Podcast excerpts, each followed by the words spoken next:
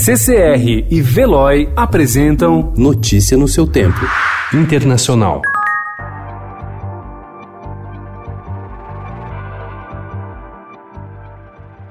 Com o argumento de que representa um perigo para a democracia da Alemanha, 75 anos após o fim do nazismo, a ala mais radical do partido de extrema-direita Alternativa para a Alemanha foi colocada ontem sob vigilância policial. O terrorismo de extrema-direita representa atualmente o principal perigo para a democracia na Alemanha, afirmou o presidente do Serviço Secreto Alemão, Thomas Haldenwang. Após vários ataques realizados por extremistas, Haldenwang anunciou que a ala conhecida como Der Flügel, ou a ASA, é hoje a principal força de oposição na Câmara dos Deputados e estará sob vigilância policial. Segundo o diretor do Serviço Secreto Alemão, há claros indícios de inconstitucionalidade nas ações do grupo que estariam influenciando a liderança do partido, uma vez que seus dois principais líderes são extremistas de direita.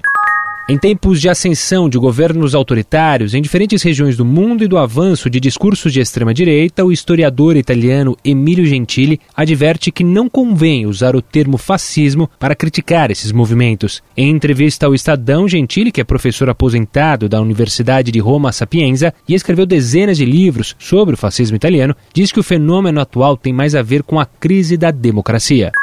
A pandemia de coronavírus se transformou em tema da campanha americana. Ontem, os dois pré-candidatos democratas, o ex-vice-presidente Joe Biden e o senador Bernie Sanders, criticaram a resposta de Donald Trump, tentando estabelecer um contraste claro com o discurso do presidente na noite de terça-feira. Biden acusou o presidente americano de xenofobia ao se referir à doença como um vírus estrangeiro. Sanders também aproveitou para atacar a reação da Casa Branca e defendeu que o presidente declare estado de emergência no país. We are dealing with a national emergency and the president of the United States must understand that and declare that emergency. Notícia no seu tempo. Oferecimento CCR e Veloy.